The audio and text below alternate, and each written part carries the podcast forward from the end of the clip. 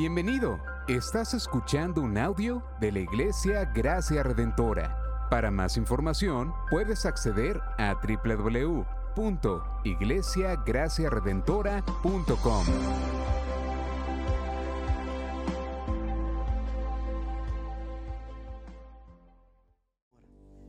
Hermano, así de pie, le voy a invitar en que busque en su Biblia, Primera de Samuel, capítulo 3.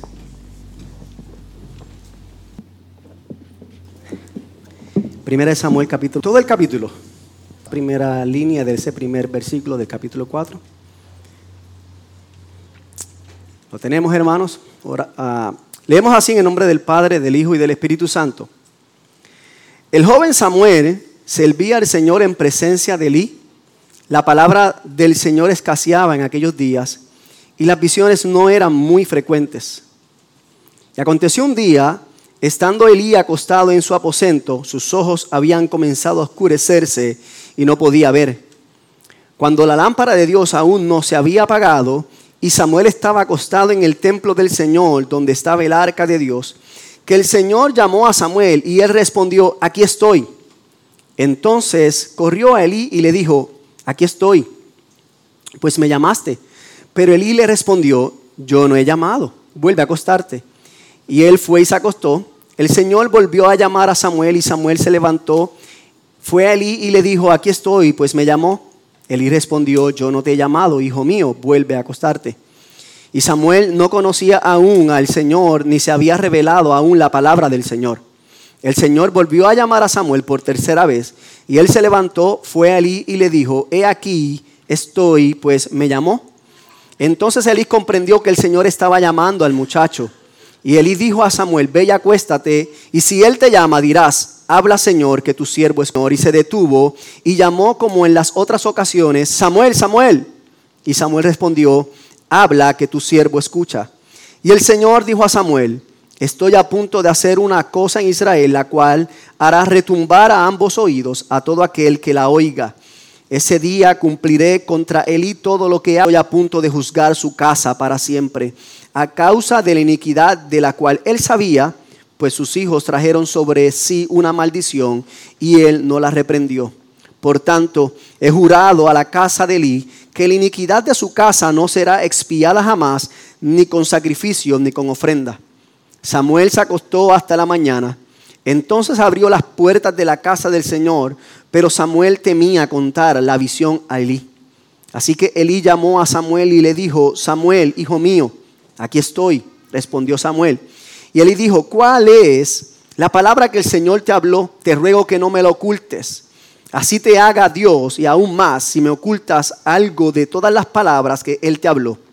Entonces Samuel se lo contó todo, sin ocultarle nada. Y Elí dijo, Él es el Señor, que haga lo que bien le parezca. Samuel creció y el Señor estaba con él.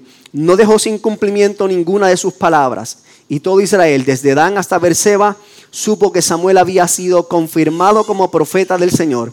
Y el Señor se volvió a aparecer en Silo, porque el Señor se revelaba a Samuel en Silo por la palabra del Señor. La palabra del Señor llegaba a todo Israel. Oramos, Señor y Padre bueno que estás en los cielos, estamos delante de ti, Señor, y hemos llegado a este lugar para hablar tu palabra, Señor.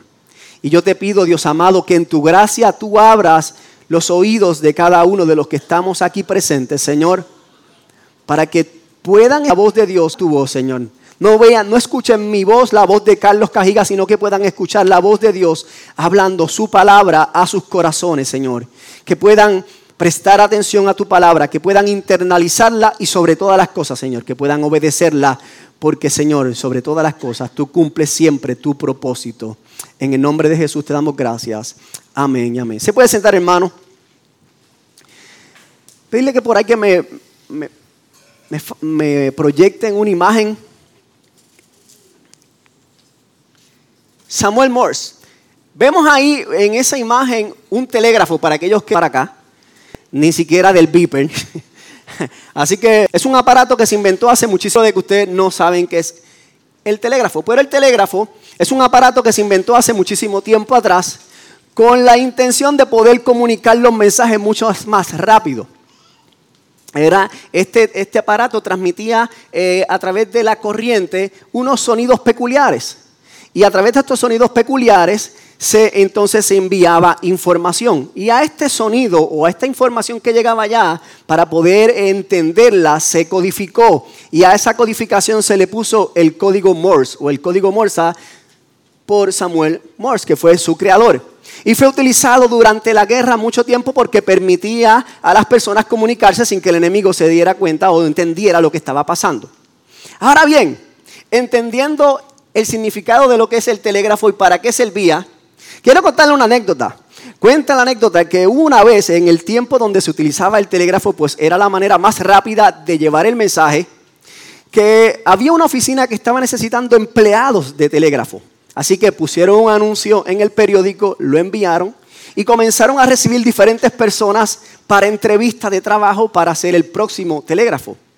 Estaban los diferentes candidatos esperando en la sala, ellos habían llenado la información, su nombre, su experiencia, habían entregado su resumen y estaban esperando simplemente que le tocara su turno para pasar entrevista.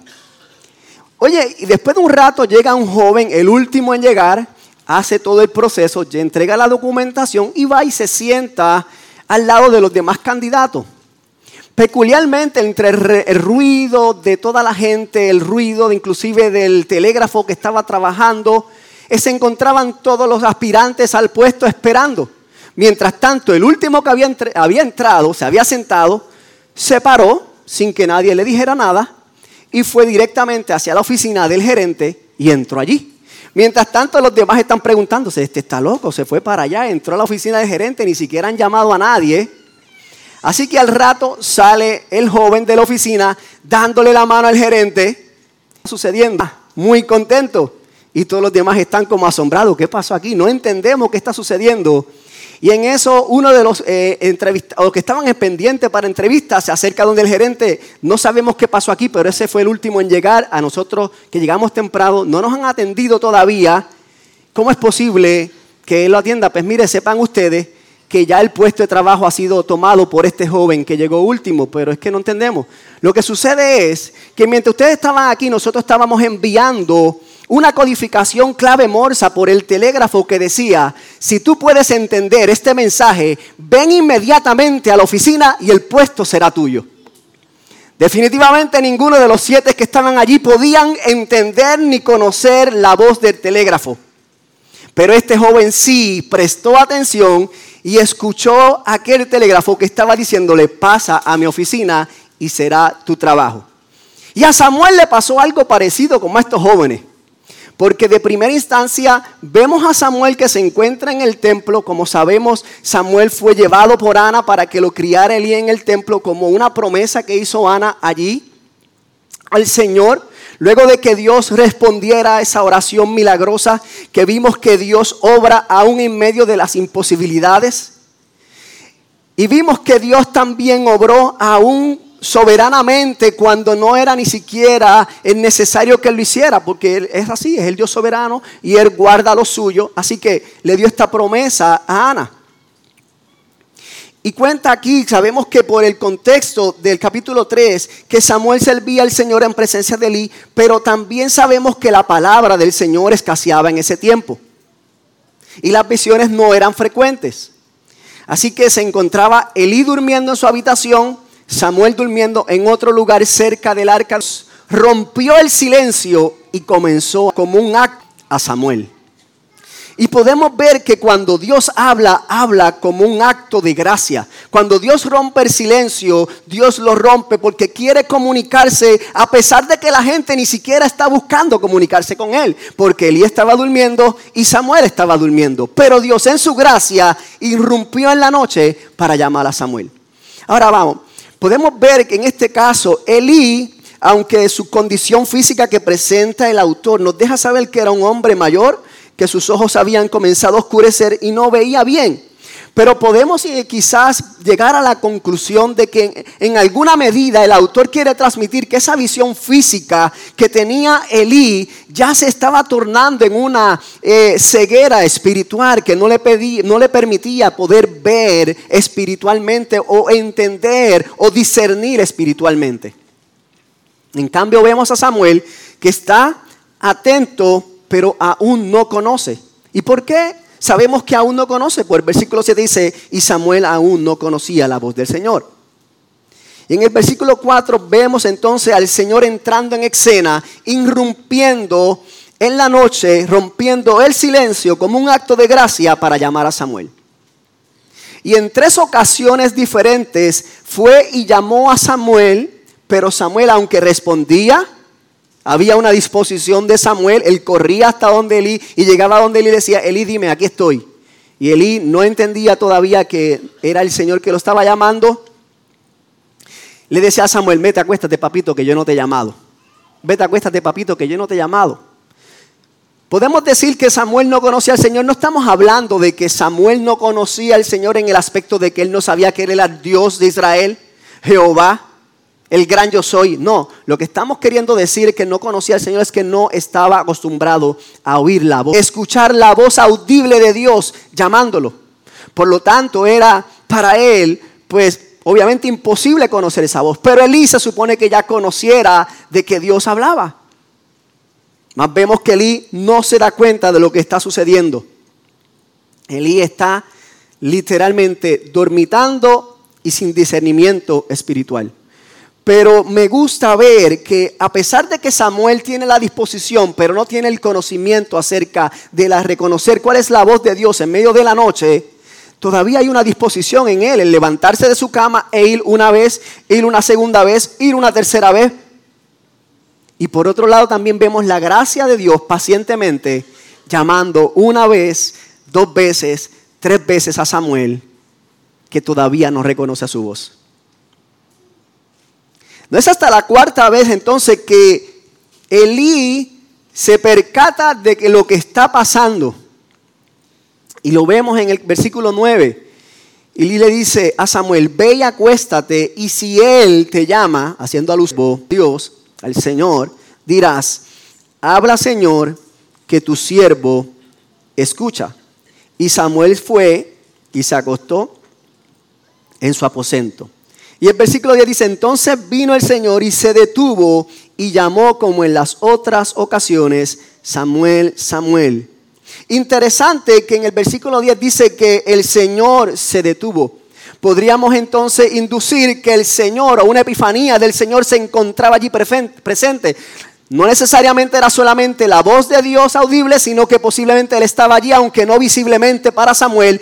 Dios estaba allí porque dice que se detuvo y llamó a Samuel nuevamente, Samuel, Samuel. El Señor estaba cerca de Samuel, aun cuando Samuel no podía reconocer su presencia, Dios estaba allí justamente con Samuel. Entonces vemos la respuesta.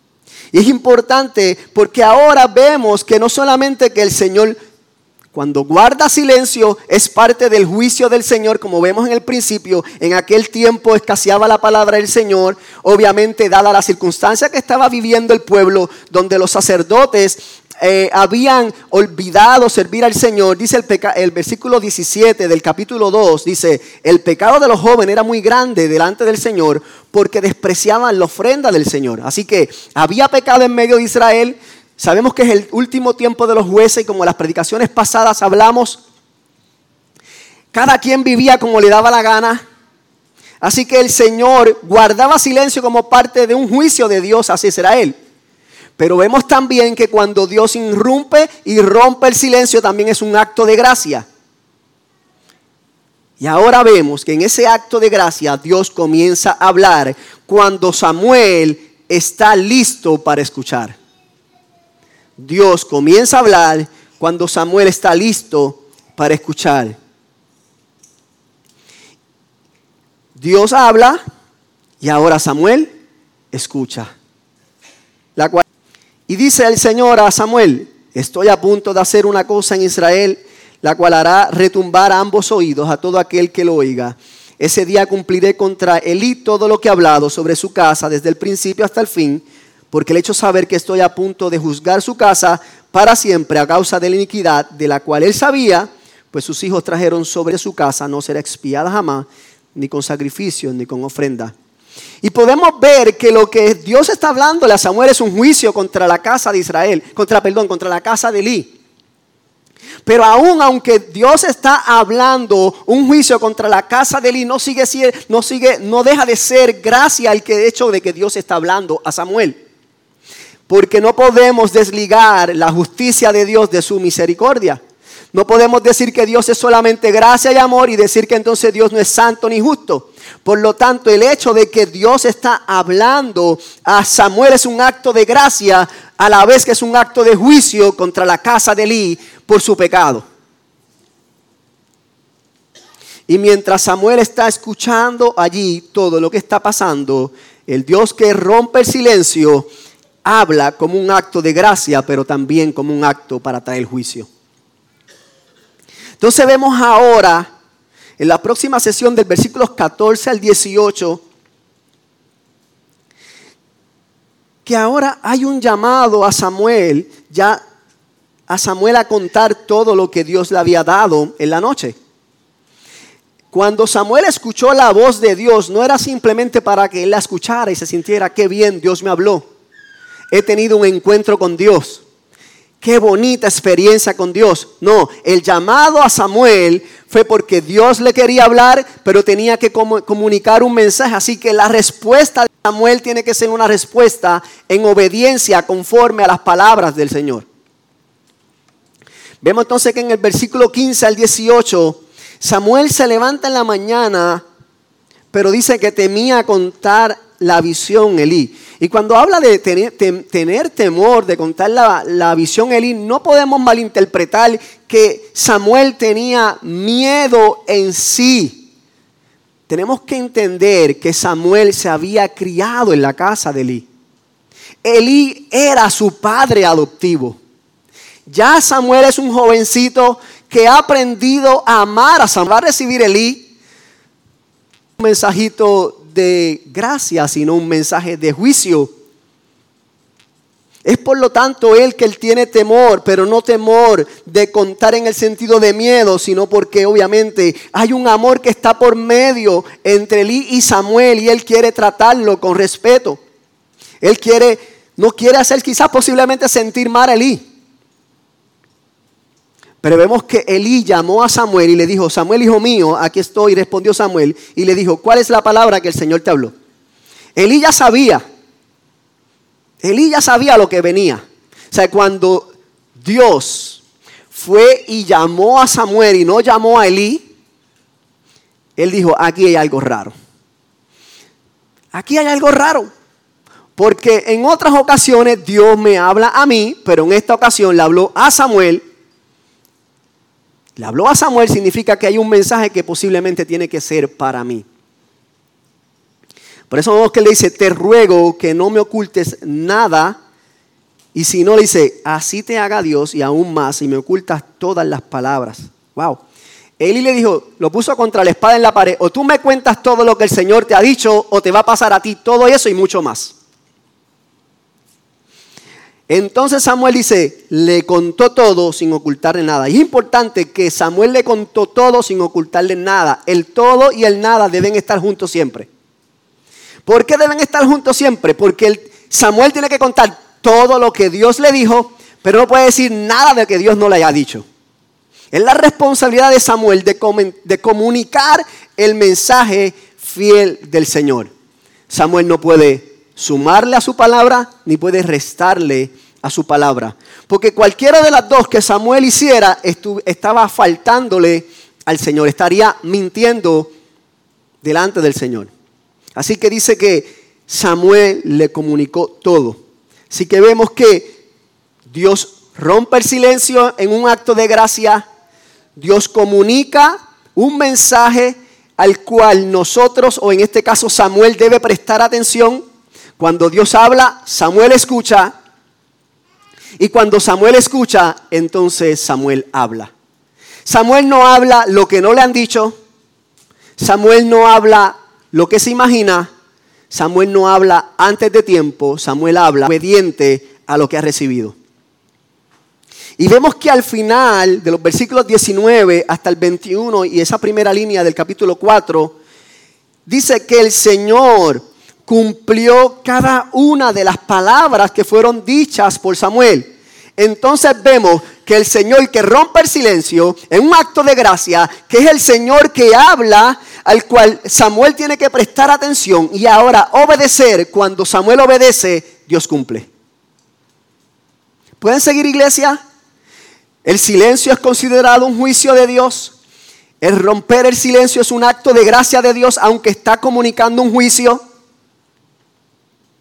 Y ahora Samuel, que ha prestado atención en silencio, luego de escuchar, corresponde actuar.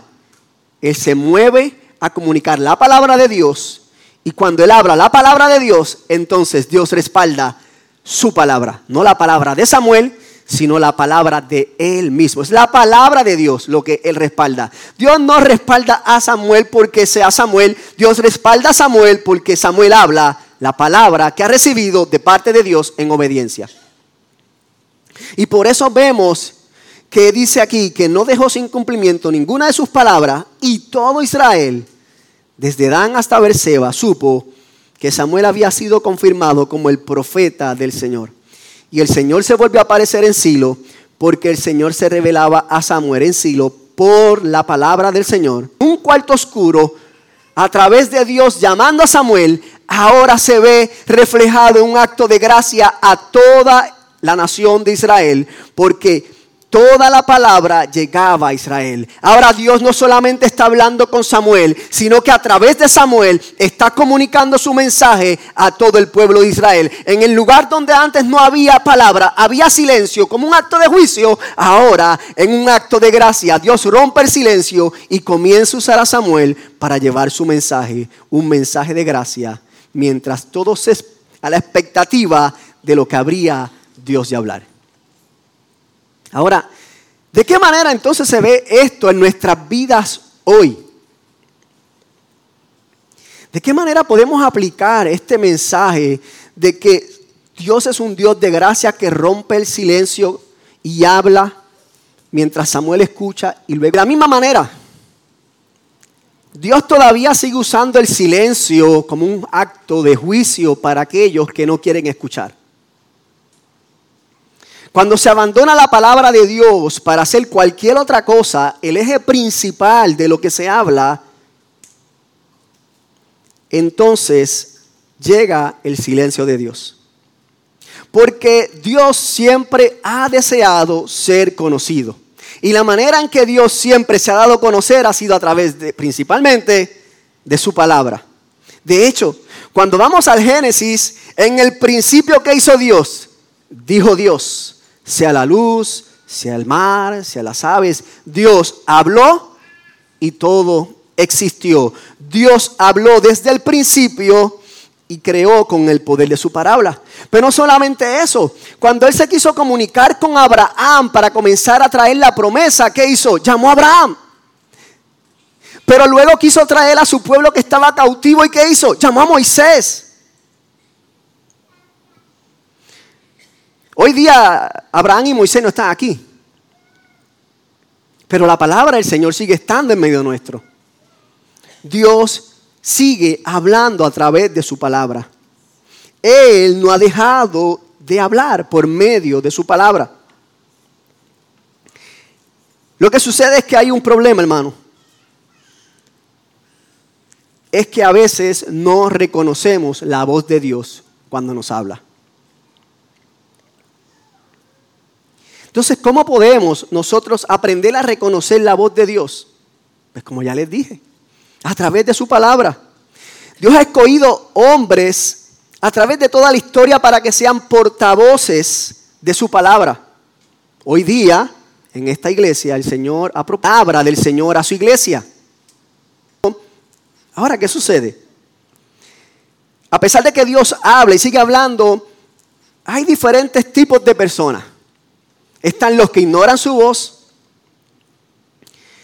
quienes no prestan atención a la voz de Dios, han cerrado sus oídos a la voz de Dios a causa de su pecado y les sucede como a Ofnes y Fines, como a los hijos de Eli, que prefirieron cerrar sus oídos al Señor, se deleitaron en hacer lo malo Y a esto Dios lo juzgó y declaró que su iniquidad no sería expiada o sea, sin perdón. Cada vez que la palabra de Dios es predicada y hay gente que cierra su corazón a la voz del Señor, lo que están trayendo para sí es juicio y condenación. No porque Dios quiera condenar, es porque ya están condenados. Entonces hay una pregunta que tenemos que hacernos. ¿Es esto lo que queremos para nuestras vidas? Hay otro tipo de personas. Los que descuidan su vida devocional y por lo tanto ya no escuchan. Ah, ya hace tiempo no escucho al Señor en mi vida. Entonces cuando le preguntas, ¿cómo está tu vida devocional? ¿Cómo están tus tiempos de oración? ¿Cómo están tus tiempos de la palabra? ¿Cómo están tus tiempos de discipulado? Dios no salva a nadie porque se congregue, porque ore, porque lea la palabra, pero eso habla de quién eres tú en Cristo. Si una persona le pierde el amor al tiempo de devoción al Señor, habla de tu condición espiritual. Y sucede que sí, el amor se puede enfriar. Entonces llega la debilidad espiritual la falta de discernimiento, el exceso de preocupaciones, la ansiedad, todo lo que ustedes sigan eh, mencionando por ahí. Descuidó su vida, no estuvo haciendo lo que tenía que hacer y comenzó con su falta de discernimiento. Entonces, necesitamos perseverar en nuestras disciplinas espirituales.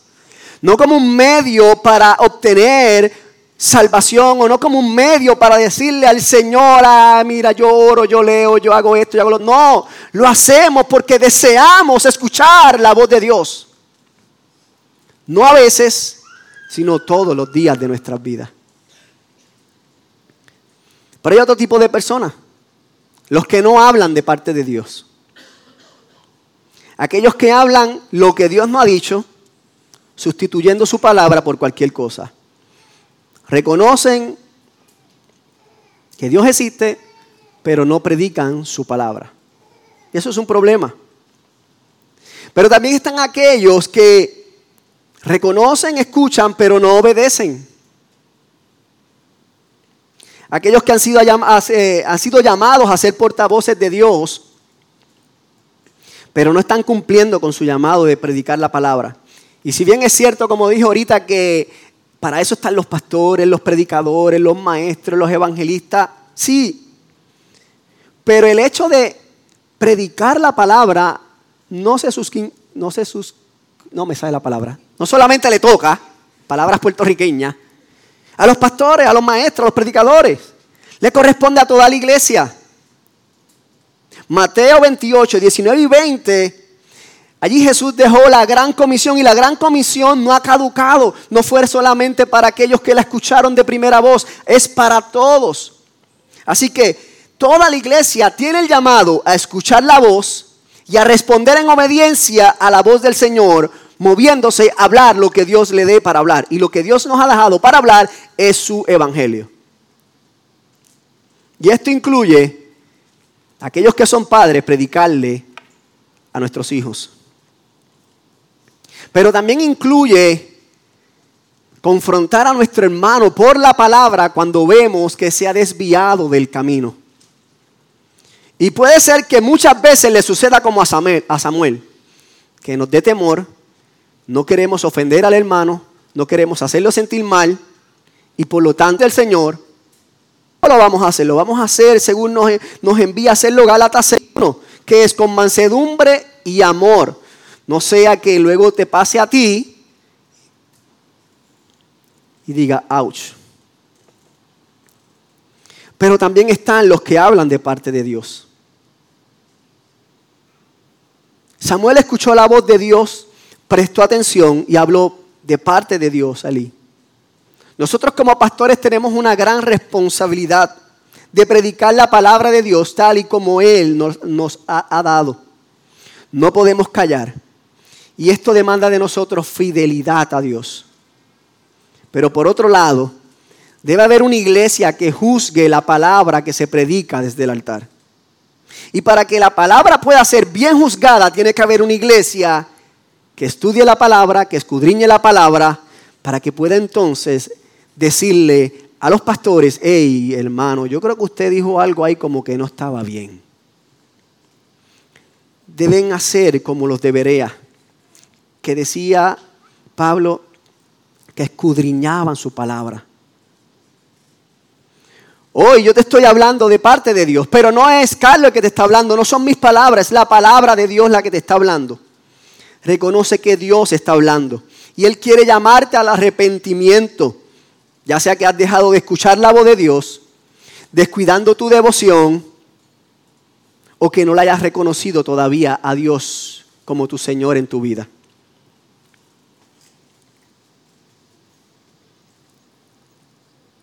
Dios ha hablado como un acto de gracia esta tarde. Y Dios lleva hablando todo el tiempo. En Hebreos 1, 1 al 3 dice, Dios, habiendo hablado desde hace mucho tiempo, en muchas ocasiones y de muchas maneras, a los padres por los profetas, en estos últimos días, Dios nos ha hablado por su Hijo, a quien constituyó heredero de todas las cosas, por medio de quien hizo también el universo él es el resplandor de su gloria y la expresión exacta de su naturaleza. Y Dios nos ha hablado esta tarde, pero Dios envió hace unos dos mil años atrás a su propio Hijo para que Él mismo nos hablara, no como un profeta más, sino como la misma palabra encarnada. Él vino a este mundo y habitó en medio de nosotros. En Juan capítulo 1, versículos 14, 17 y 18 el, Evangelio de Juan nos dice, el verbo se hizo carne y habitó entre nosotros y vimos su gloria, gloria como del unigénito del Padre, lleno de gracia y de verdad. Porque la ley fue dada por Moisés, la gracia y la verdad fueron hechas realidad por medio de Jesucristo. Nadie ha visto jamás a Dios, el unigénito de Dios que está en el seno del Padre. Él lo ha dado a conocer. Jesucristo vino a esta tierra no solamente para hablar, sino para mostrar a, mostrar a su Padre por medio de Él. Por medio de Cristo ahora nosotros podemos no solamente escuchar a Dios, sino que podemos ver a Dios y no solamente podemos verle, sino que podemos recibir la gracia de Dios por medio del sacrificio de la cruz en el Calvario de Jesucristo. Por eso Mateo 10, 32 y 33 nos dice, a cualquiera de mi Padre que está en los cielos, y cualquiera que me niegue delante de los hombres, yo también le negaré delante de mi Padre que está en los cielos. Jesús habló. Y Él nos invita a confesarlo delante de los hombres. Nosotros debemos escuchar su palabra y debemos movernos en obediencia, porque sabe que Dios cumple siempre su propósito. En Apocalipsis 22, 12, 13 y 17 dice, esto es Jesús hablando ya para el final de los tiempos, y eso usted lo sabe muy bien porque estuvimos en Apocalipsis hasta hace unas semanas atrás. Por tanto, esto es Jesús hablándole a Juan, por tanto, yo vengo pronto y mi recompensa está conmigo. Para recompensar a cada uno sea su obra. Yo soy el alfa y el omega, el primero y el último, el principio y el fin. El espíritu y la esposa dicen ven, y el que oye diga ven, y el que tiene sed venga, y el que desee que tome gratuitamente del agua de la vida. Si Cristo dijo que vendría, entonces Él vendrá. La pregunta es si estás tú preparado.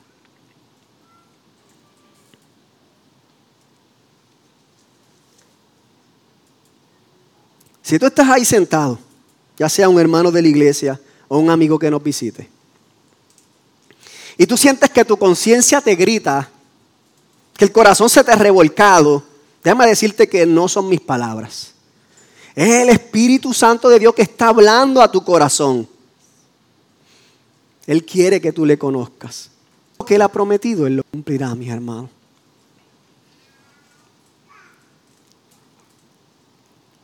mientras el ministerio de alabanza se va acercando, quiero hacer dos preguntas. Una va dirigida a la iglesia y otra a cualquier amigo que esté en medio vuestro esta tarde. Y es una pregunta bien sencilla, bien sencilla. Dios ha hablado, ya tú has escuchado, espero. La pregunta es, ¿qué vas a hacer? ¿Qué vas a hacer? Dios no es como el empleador que simplemente no dio la oportunidad a las demás solicitantes de la plaza del trabajo que hablamos al principio. Dios no es ese ser. Al principio escuchamos la ilustración que había un hombre que llamó a gente para que vimente la perdieron. Pero Dios es paciente. En su gracia Él llama y habla. Y Él ha roto el silencio para que respondamos prestando atención a todo lo que Él ha dicho y obedezcamos su voz. Por medio de su Hijo Jesucristo y su Espíritu Santo podemos responder como Samuel, prestando atención, escuchando y obedeciendo. Y a mis amigos inconversos, si todavía no has reconocido a Cristo, hoy yo no te he hablado en clave morse. Yo he hablado bastante claro y el Señor ha sido claro en su palabra.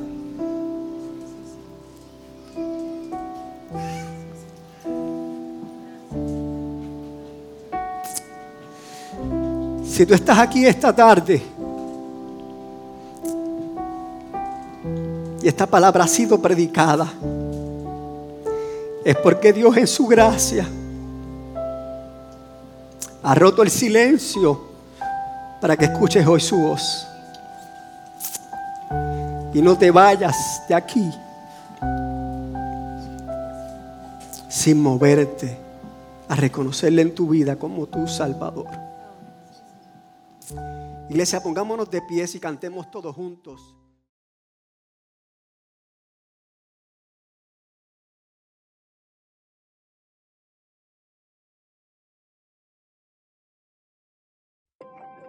Gracias por sintonizarnos. Puedes encontrarnos en las diferentes plataformas de redes sociales, como también visitarnos a www.iglesiagraciaredentora.com.